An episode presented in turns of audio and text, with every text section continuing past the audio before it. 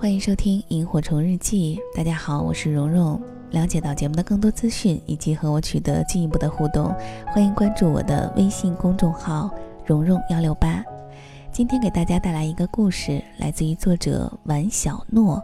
以下的时间一起来听。我在大昭寺后的客栈住了快一个礼拜，顺便充当了一个礼拜的厨子。阿虚是三天前住进这家客栈的，一个人，风尘仆仆，晒得黝黑。那天晚上，住客们一起拼饭的时候，听到他说，他是一路搭车沿着滇藏线来到拉萨的。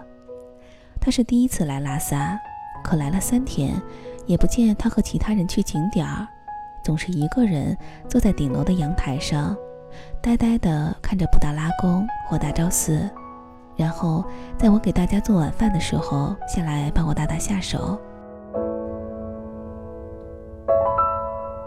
有一天晚上吃完饭，大伙儿在顶楼阳台上喝酒聊天儿。阿虚和大家在一起时也是有说有笑的，可后来人渐渐散去后，他又开始一个人望着远处，好似又陷入了自己的世界里。我拿了两瓶啤酒走到他面前，在他眼前晃了晃，他回过神，不好意思地抬头笑了笑。之前几天一起做饭的时间，我们已经聊得挺熟络的。他跟我说起他一路自虐似的搭车从云南来到拉萨的艰辛遭遇，也好奇地问我辞职旅行的心路历程，和我说起他对目前工作生活的不满和困惑。但我能隐隐地感觉到，让他困惑的一定不仅仅只是工作和生活。阿虚接过啤酒，仰着头咕噜咕噜，竟一口气喝了大半，放下瓶子，沉默了半晌。他忽然开口：“你说，为什么我一直这么努力，却还是比不上别人？为什么我连自欺欺人的机会都没有？”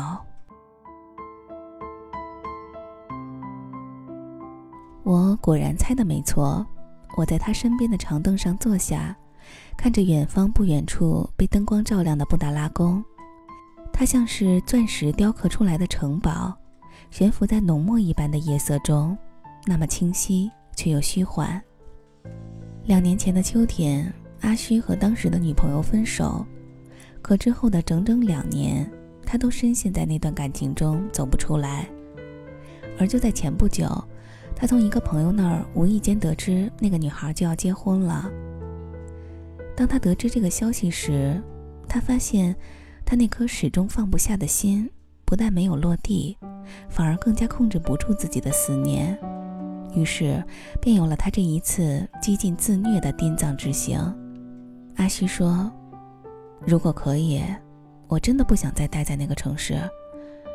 那里的一景一物都让我无法抑制的想起过去，想起和他在一起的日子，一起做过的事情。”一起走过的地方，一想起曾经构想过的未来，永远都实现不了了，我就揪心揪心的难过。我哭不出来，也发现不了这一切，却难过的好像心跳都要停止了。清凉的夜色里，他的声音就和眼前的布达拉宫一样，清晰却又虚幻。我握着手里冰凉的啤酒瓶子。沉默着，这样的时候，我能说什么来安慰他呢？良久，我们俩手里的瓶子都已经空了。我说道：“如果忘不了，就不要逼自己去忘记了，承受它吧。”我站起身，下楼时又回头问他：“明天下午我要去色拉寺，你要不要一起？”这是我第四次来色拉寺听辩经。辩经场的院子里，穿着红色僧袍的喇嘛们一坐一立，一问一答。站着的那个更是激烈，挥舞着手臂，一击掌，一顿足，步步逼近。我坐在院墙下，看着他们摩拳擦掌，口吐莲花。虽然满院子里噼里啪啦、慷慨激昂的声响，可我的内心。却觉得无比安宁平静。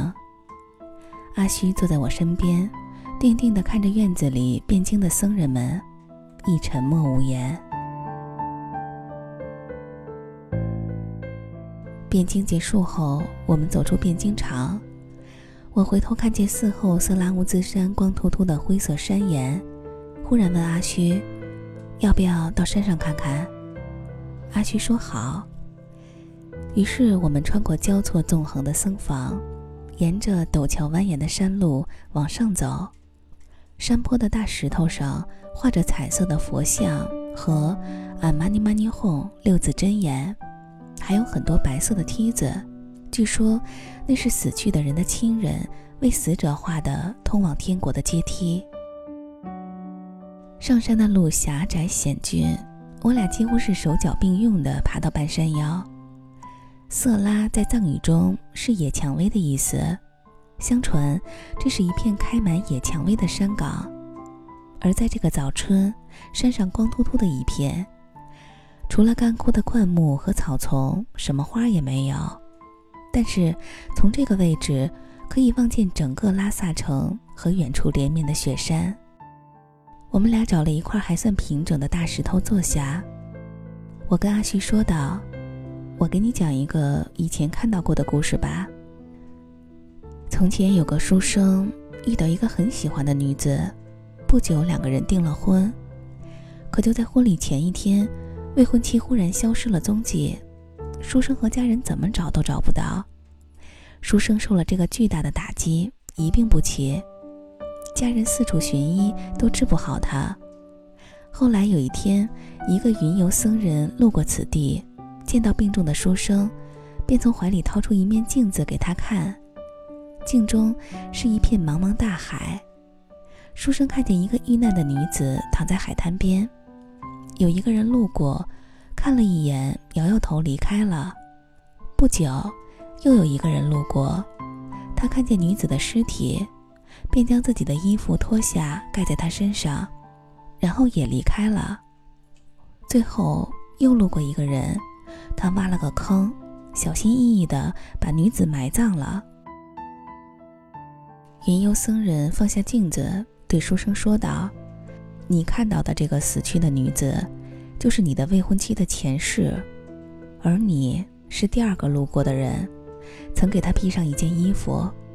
他今生与你相遇，只是还你前世的一份人情，而他最终一生相守的人，是最后把他埋葬的那个人。书生猛然大悟，病不药而愈。故事说完了，我转头看向阿虚。这天的天气很不好，层层叠叠的浓云笼罩了前方的城市和远山，阴阴仄仄，视野里的一切都是灰蒙蒙的。在这样的天色下说这样一个故事，让我自己都觉得有些毛骨悚然。我这么说，你可能觉得我是在安慰你。但我有时候真的觉得，生命中有些人来过又离开，冥冥之中仿佛是给你力量和勇气，去度过最艰难的一段时光，让你看见内心的自己。他就是为了陪你一段路，缘分尽时便离开了。阿虚沉默着，好似思索了一会儿，慢慢的说道：“其实我也挺相信因果缘分的。”昨天和你说了那些话后，我一晚上都没怎么睡，又想起和他在一起的八年，很多很多的回忆。他停顿了一下，本来就不快的语速因为回忆而变得更加缓慢，像在回放一部放置了很久、画面都已经泛黄的老胶片。我们俩是高中同学，那个时候我还是个问题少年，叛逆。逃课，和校外的小混混干架。我爸我妈已经被老师找的都不愿意去学校了，同学们对我也是避而远之。只有他，明明那么乖巧的好学生，却愿意和我在一起，借我课堂笔记，辅导我功课，放学了还会等我打完篮球。高中毕业，我只考到本地的一所二流学校，他去了武汉。几乎所有人都不赞同他和我在一起，可他一点都不在意。我们俩每天发短信、打电话，天天等着节日或假期可以到对方的城市。他其实是一个不那么能干、需要人照顾着的女孩，可那几年却一直、一直一个人坚持着，甚至为了不让我担心，连生病了都不告诉我。后来毕业了，终于能在同一个城市了。可真正能陪在他身边的时间还是不多。刚参加工作那会儿，真是太苦了，做工程项目出差，加班是常态，没日没夜的。但是，一想起要和他过上好日子，想起是为我们的将来打拼，那些苦，立刻就不觉得是什么了，又跟打了鸡血一样。阿虚的目光落在遥远前方的某处。那些回忆，好似让他的嘴角眉梢带上了与之前的迷茫落寞不同的柔软和温度。说到这儿，他又沉默了。过了很久，他喃喃地说道：“现在想来，这么多年，是他改变了我。”他的声音很低，与其说是在和我说话，不如说是在告诉自己。能否落向晨曦的海，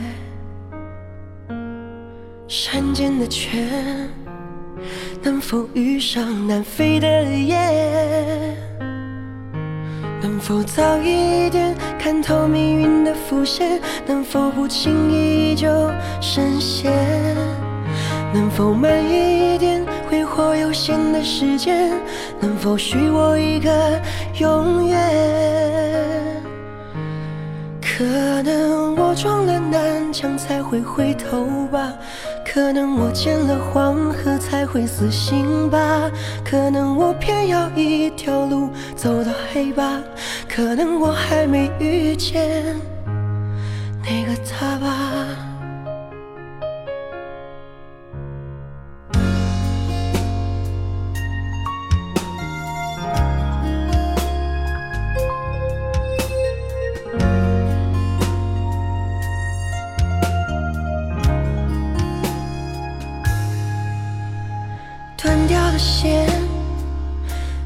这破自负的茧？熄灭的火，能否烧光残留的念？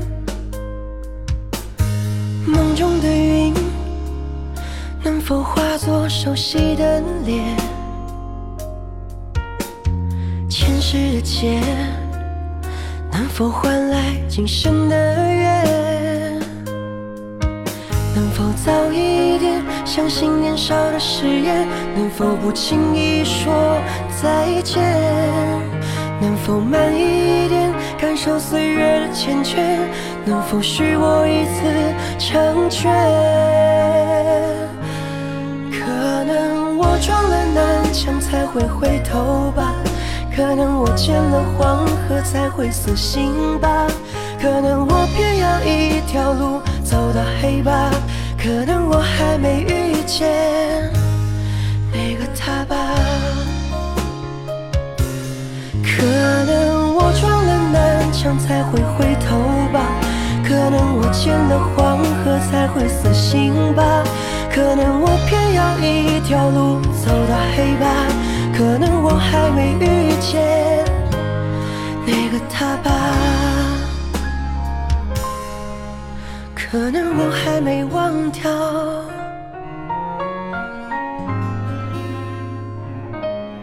那个他吧。